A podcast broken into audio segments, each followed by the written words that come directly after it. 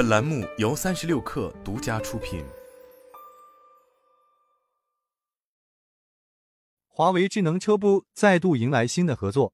一月二十二日，华为智能汽车解决方案公众号发文表示，华为与东风蓝图签署战略合作协议，双方将各显所长，通过合作车型创新探索多领域，加速智能化技术大规模商业化落地。双方并未说明通过何种业务进行合作，但从华为与东风合作限定在已有品牌蓝图来看，合作大概率为 Hi 模式。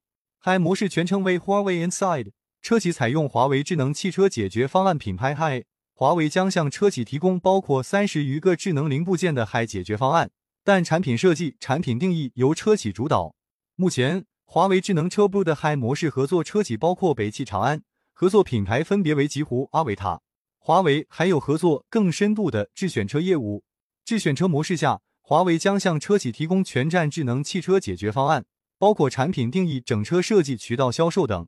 目前，智选车业务合作车企包括赛力斯、奇瑞、北汽、江淮。华为已与前两者分别合作推出问界、智界两个品牌。二零二三年十一月二十六日，长安汽车宣布将与华为成立一家新的合资公司，华为将分拆智能车部。将其打包注入和长安的合资公司。按照约定，长安汽车拟对合资公司投资比例不超过百分之四十。后续，华为将对现有战略合作车企及有战略价值的车企等投资者开放股权，成为股权多元化的公司。